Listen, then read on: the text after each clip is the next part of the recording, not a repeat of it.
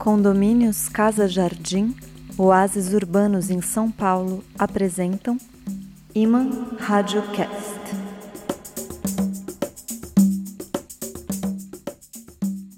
Alô, alô, pod lovers, áudio amantes, rádio radares das redes rebeldes, fãs das fábulas de fogo. Recebam as boas-vindas a este podcast, o Iman Radiocast, que é composto das mais fantásticas e preciosas matérias, poesias encantatórias, contos tradicionais, relatos misteriosos e outros escritos e falas provenientes do reino das fadas, do mundo da magia, dos tempos antigos e dos saberes ancestrais. Em geral, a cada episódio, fazemos um mix, uma mescla de tesouros, de poesias, de contos reunidos ao redor de algum tema maravilhoso.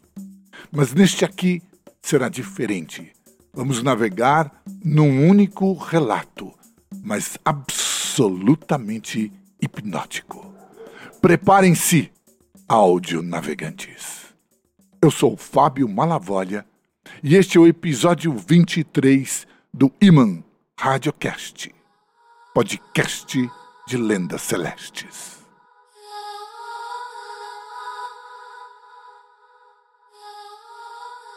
Iman Radiocast. Ergam as antenas, áudio atentos.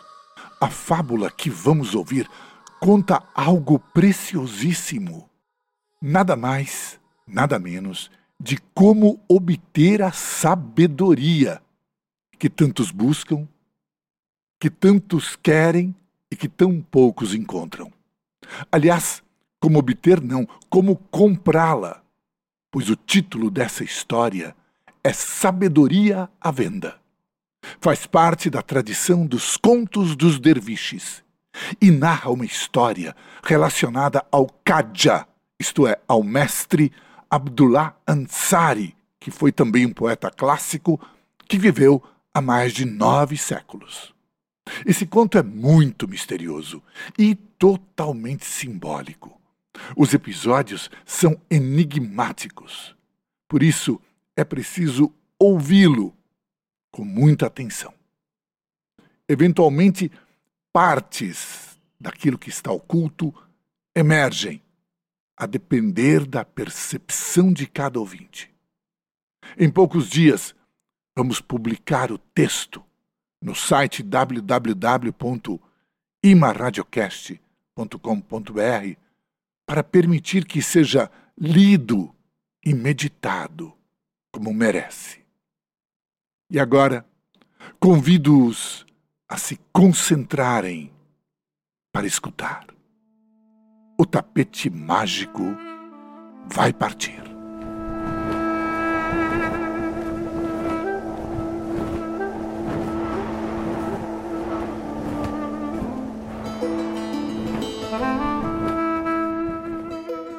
Era uma vez um homem chamado Saiful Muluk. Ele passou metade da vida em busca da verdade, leu todos os livros de sabedoria antiga que encontrou, viajou para muitos países para ouvir o que mestres espirituais teriam a dizer.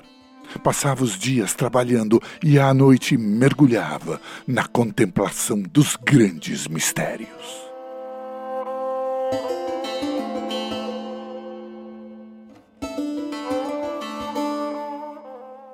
Certo dia, ouviu falar de outro mestre, o grande poeta Ansari, que vivia na cidade de Herat. Foi para lá e bateu na porta da casa do sábio. Nela havia uma tabuleta com um anúncio diferente do que esperava. Aqui se vende conhecimento. Isso deve ser um equívoco ou serve para desencorajar os curiosos fúteis, pensou Saiful Muluk, pois quem já ouviu falar que o saber pudesse ser comprado ou vendido? E pensando assim, entrou na casa. No pátio interno viu o próprio Ansari, curvado pelo peso dos anos, escrevendo um poema. Veio comprar conhecimento? perguntou Ansari. Saiful Muluk disse que sim, e Ansari pediu que ele mostrasse todo o seu dinheiro. O visitante mostrou a carteira com cem moedas de prata. Por essa quantia poderá receber três conselhos, disse Ansari. Fala sério? Se espantou Saiful Muluk. Por que precisa de dinheiro se é um homem humilde e consagrado? Vivemos nesse mundo cercado de fatos materiais. E com os conhecimentos que possuo, adquiro novas e grandes responsabilidades. Pelo fato de saber certas coisas que outros desconhecem, devo gastar dinheiro, entre outros aspectos, para ser útil, quando então uma palavra de compreensão ou o exercício da bênção se tornam aconselháveis. E depois de recolher as moedas de prata, ele disse: Preste atenção. O primeiro conselho é: uma pequena nuvem indica perigo. Mas isso é conhecimento? perguntou Saiful Muluk. Não parece dizer muito sobre a natureza da verdade última ou o lugar do homem no mundo. Se pretende continuar a me interromper, pode pegar o seu dinheiro e ir embora. De que serve saber o lugar do homem no mundo se esse homem está morto? Saiful Muluk calou a boca e aguardou o próximo conselho. Eis o segundo conselho. Se puder encontrar um pássaro, um gato e um cão num mesmo lugar, fique com eles e os trate até o fim. Eis um conselho estranho, pensou Saiful Muluk, mas talvez tenha um significado metafísico profundo que me será revelado se eu refletir sobre ele com vagar. Então, manteve-se em silêncio até ouvir o terceiro conselho. Quando tiver experimentado certas coisas de aparência irrelevante, mantendo-se fiel aos dois conselhos anteriores, só aí então uma porta se abrirá para você. Atravesse essa porta. Saiful Muluk quis ficar mais algum tempo para estudar com aquele sábio desconcertante, mas foi mandado embora com bastante rudeza. E assim continuou vagando e foi estudar em Kashmir com certo professor. Estava viajando de novo pela Ásia Central quando foi parar na praça do mercado de Bocara, num leilão. Um homem estava levando um pássaro, um gato e um cão, que tinha acabado de comprar. Saiful Muluk pensou: se não tivesse ficado tanto tempo em Kashmir, poderia ter comprado esses animais, pois certamente eles fazem parte do meu destino. A seguir ficou preocupado, porque, embora tivesse visto o pássaro, o gato e o cão, ainda não tinha visto a pequena nuvem. Tudo parecia andar imperfeitamente. A única coisa que o salvou foi reler um dos seus cadernos de notas, onde tinha registrado, embora não se lembrasse, o conselho de um antigo sábio. As coisas acontecem numa sucessão o homem supõe que essa sucessão é de um certo tipo, mas às vezes é outro tipo de sucessão. Então ele lembrou que, embora os três bichos tivessem sido arrematados num leilão, Ansari não dissera realmente para comprá-los dessa forma. Não tinha lembrado as palavras textuais do conselho. Se puder encontrar um pássaro um gato e um cão no mesmo lugar, fique com eles e os trate até o fim. Assim, começou a procurar o comprador daqueles animais para ver se eles ainda estavam num mesmo lugar. Depois de muitas pesquisas, descobriu que o comprador se chamava Ashikikuda e que só comprara os animais para livrá-los do sofrimento de estarem enjaulados na loja do leiloeiro, onde esperavam há várias semanas, aguardando um comprador. Eles estavam ainda num mesmo lugar. E Ashikikuda ficou feliz de vendê-los a Saifur Muluk. Então ele se instalou em Bocara, já que não poderia mais seguir viajando com os três animais. Passou a trabalhar numa oficina de fiação de lã, voltando todos os dias para casa com a comida que comprava com o seu salário para os três animais. O tempo passou e lá se foram três anos. Um dia, já convertido em mestre fiandeiro, vivendo como respeitado membro da comunidade local, com os três animais, estava passeando nos confins da cidade quando viu o que lhe pareceu ser uma pequenina nuvem suspensa sobre o horizonte. Era uma nuvem de aspecto tão estranho, mas tão estranho, que a sua memória foi despertada e o primeiro conselho lhe veio à mente claramente. Uma pequena nuvem indica perigo.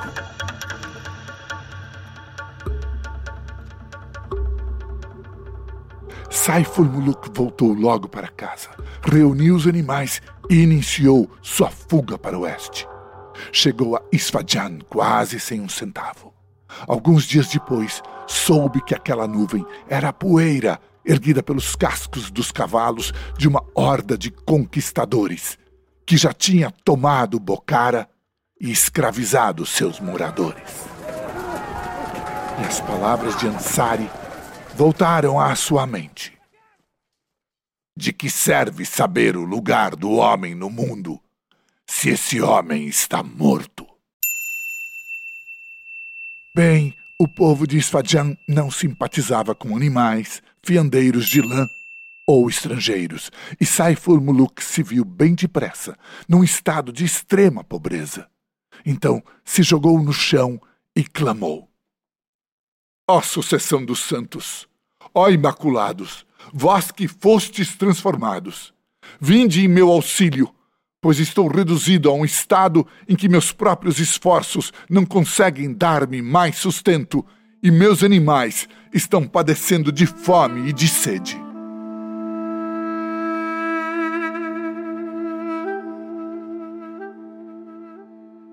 Enquanto estava ali prostrado, quase desmaiado, estômago vazio e entregue ao destino, Saiful Muluk teve uma visão tão nítida como se fosse algo real.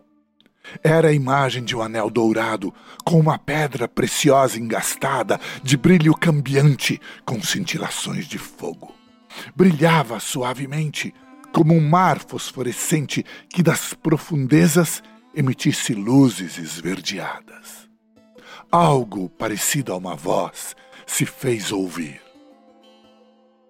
Esta é a coroa áurea dos tempos, o Samir da verdade, o mesmo anel do rei Salomão, filho de Davi, sobre cujo nome esteja a paz e cujos segredos devem ser preservados.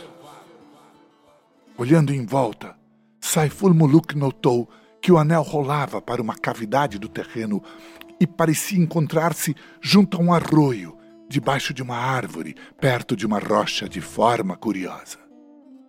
Na manhã seguinte, repousado e podendo suportar um pouco melhor a fome, ele começou a vagar pelos arredores de Isfahan.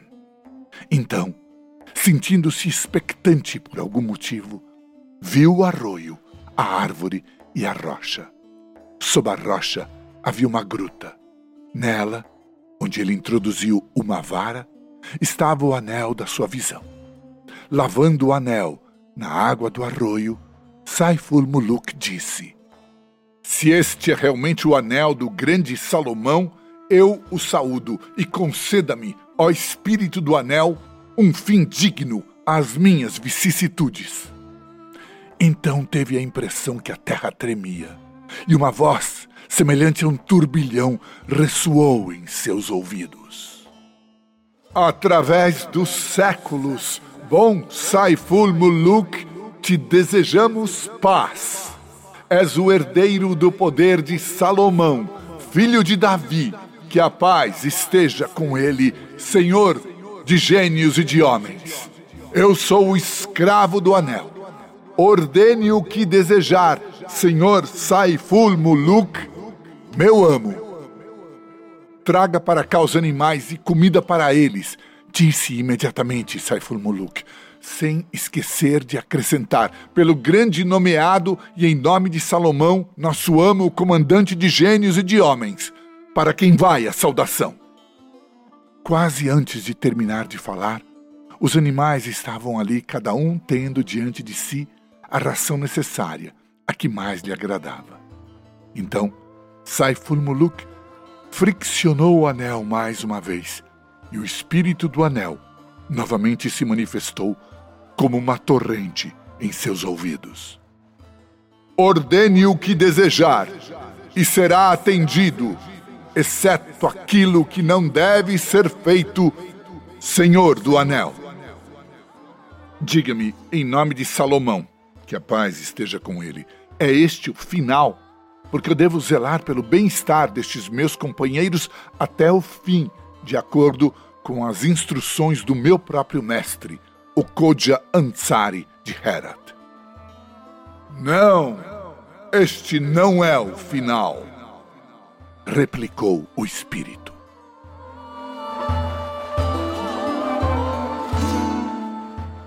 Então Saifur Muluk se instalou ali, onde pediu que o gênio fizesse uma pequena casa e um abrigo para os animais. E passava horas com eles. Todo dia o gênio trazia o necessário para a subsistência deles. E quem passava por lá se encantava com a santidade de Saif Baba, o pai Saif, como era chamado, que, como se dizia, vivia do nada, rodeado por animais domesticados e selvagens. Quando não estava repassando suas notas de viagem e refletindo sobre suas experiências, Saif Baba observava atentamente os três animais e aprendia algo sobre os seus hábitos. Cada um deles reagia conforme sua maneira de proceder. Ele estimulava suas boas qualidades e desencorajava as más, e com frequência lhes falava do grande Koja Ansari e dos três conselhos. De vez em quando, homens santos passavam por sua casa e o convidavam a debater com eles ou a estudar os seus caminhos. Mas Saiful Muluk declinava e dizia: Tenho minha tarefa a cumprir que me foi designada pelo meu mestre. Então, certo dia ele se surpreendeu ao perceber que o gato lhe falava numa linguagem que conseguia entender. Senhor, disse o gato, tem sua tarefa e deve levá-la a cabo, mas se surpreende que ainda não tenha chegado o tempo a que chama o final? Não estou realmente surpreso, porque, conforme a indicação que me deram, poderia durar cem anos, replicou Saif Baba. É aí que se engana, disse o pássaro, que agora também estava falando, pois não chegou a aprender o que poderia com os vários viajantes que passaram aqui. Não percebeu que, embora lhe parecessem diferentes, assim como nós, animais, lhe parecemos diferentes, todos foram enviados pela fonte do seu aprendizado, o próprio Ansari, para ver se você já tinha percepção suficiente para segui-los. Se isso é verdade no que não creio nem por um instante, podem me explicar então por que um simples gato e um frágil colibri podem revelar-me coisas que eu, com as miraculosas dádivas que recebi, não posso perceber? Então os dois disseram: É simples. É que você se acostumou tanto a ver as coisas de um único ponto de vista que suas deficiências se tornaram evidentes até para a mente mais simples. Essa observação deixou Saif Baba preocupado. E ele perguntou: Querem dizer que eu teria encontrado a porta do terceiro conselho há muito tempo se estivesse preparado para tal? Sim, disse o cachorro, intervindo no debate. A porta se abriu uma dúzia de vezes nos últimos anos, mas você não a viu. Nós a vimos. Mas como somos simples animais, não podíamos lhe dizer. Então, como podem me dizer agora? Você pode entender nossa linguagem, porque se tornou mais humano ultimamente. Resta-lhe agora uma última chance, pois a idade já o está vencendo. Saif Baba pensou primeiro que era uma alucinação. Então refletiu. Eles não têm direito de me falarem assim. Afinal, eu sou seu dono e a fonte da subsistência deles. Mas então outra parte do seu eu se pronunciou. Se estão errado, isso não teria importância. Mas se tiverem razão, seria terrível para mim. Não posso correr esse risco. Pensando assim, aguardou a sua última oportunidade. Os meses foram passando. Um dia, chegou um derviche errante e ergueu sua tenda esfarrapada junto ao umbral da casa de Saif Baba e se tornou amigo dos três animais. Saif resolveu confidenciar seu problema, mas o derviche o cortou. Fora daqui! Não estou interessado em suas histórias do mestre Ansari, suas nuvens, sua busca e responsabilidade em relação aos animais e nem mesmo no seu anel mágico. Me deixe em paz. Eu sei o que você deveria estar falando, mas desconheço do que está falando. Desesperado, Saif apelou para o espírito do anel, mas o gênio simplesmente disse: Não posso dizer-lhe aquelas coisas que não devem ser ditas, mas sei que está sofrendo da enfermidade chamada o dano permanente do oculto, que rege seus pensamentos e torna difícil a você prosseguir no caminho. Então Saif Baba chegou perto do derviche que estava sentado no umbral e disse: que, que eu deveria fazer, já que eu me sinto responsável pelos meus animais e confuso a respeito de mim mesmo, porque não encontro mais orientação nos meus três conselhos? Falou com sinceridade, o que já é um bom começo. Entregue-me os seus animais e eu lhe direi a resposta, retrucou o derviche. Mas eu não o conheço. Você está pedindo demais disse Saif Baba. Como pode me pedir uma coisa dessas? Eu respeito, mas ainda há uma dúvida na minha mente. Bem falado. Não tem demonstrado preocupação nenhuma com seus animais, e sim com sua falta de percepção a meu respeito. Se me julga guiado por emoção ou lógica, não poderá colher benefícios de mim.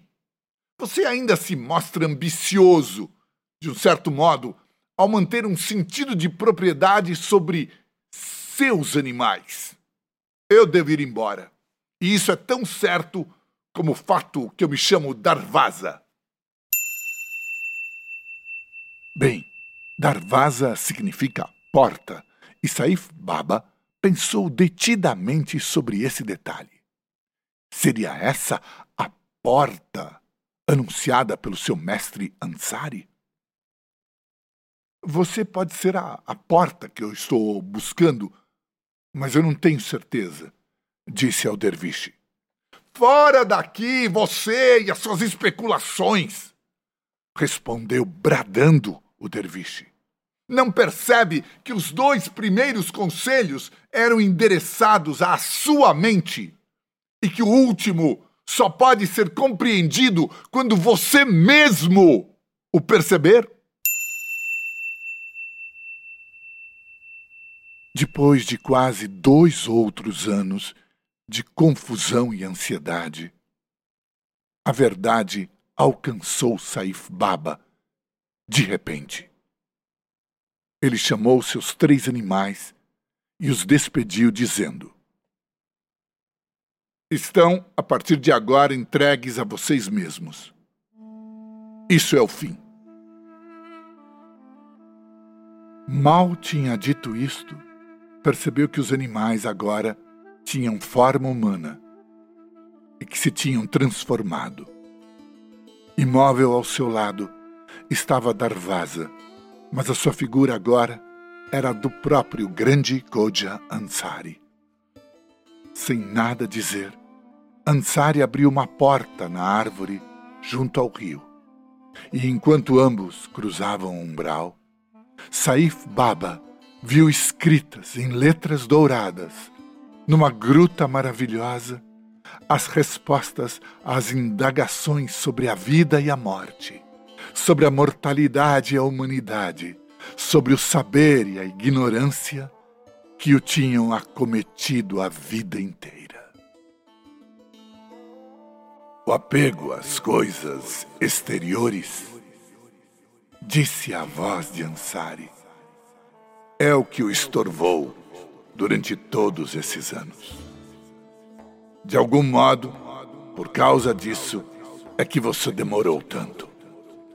Tome aqui a única porção de sabedoria ainda reservada para você.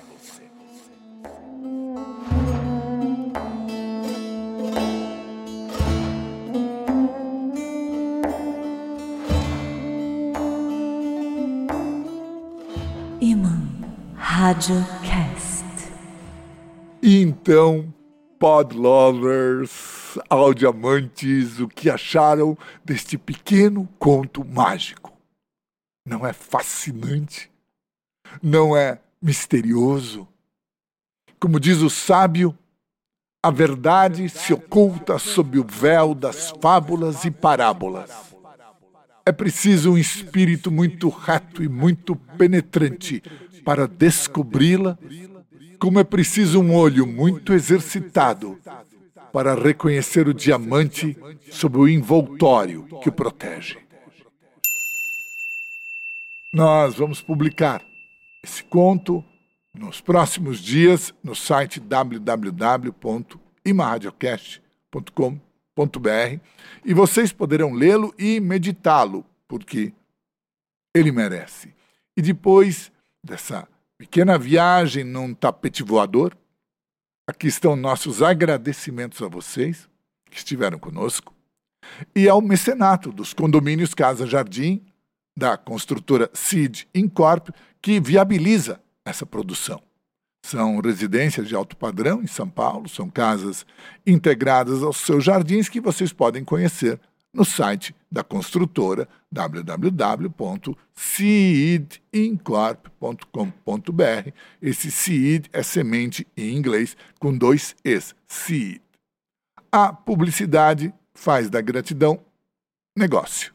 E nós, com a nossa varinha mágica, transformamos o negócio em gratidão, em prazer e em ócio criativo. Então, obrigado, Cid Incorp, e a tudo e todos que nos apoiam.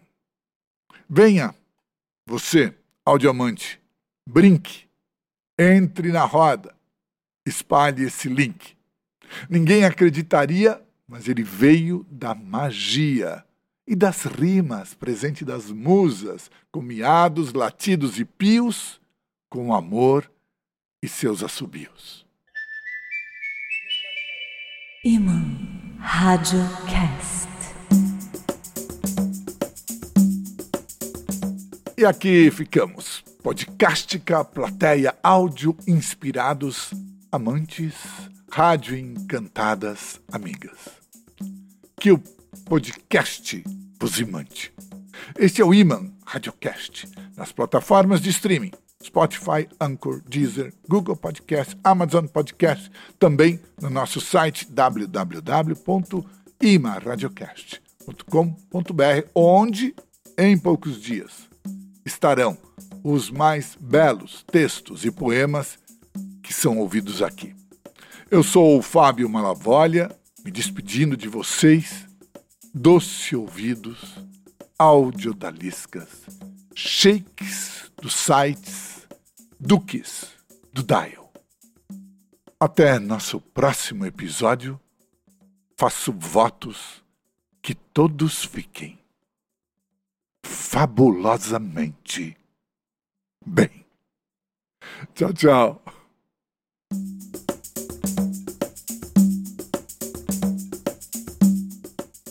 Condomínios Casa Jardim, oásis urbanos em São Paulo, apresentaram Iman Radiocast.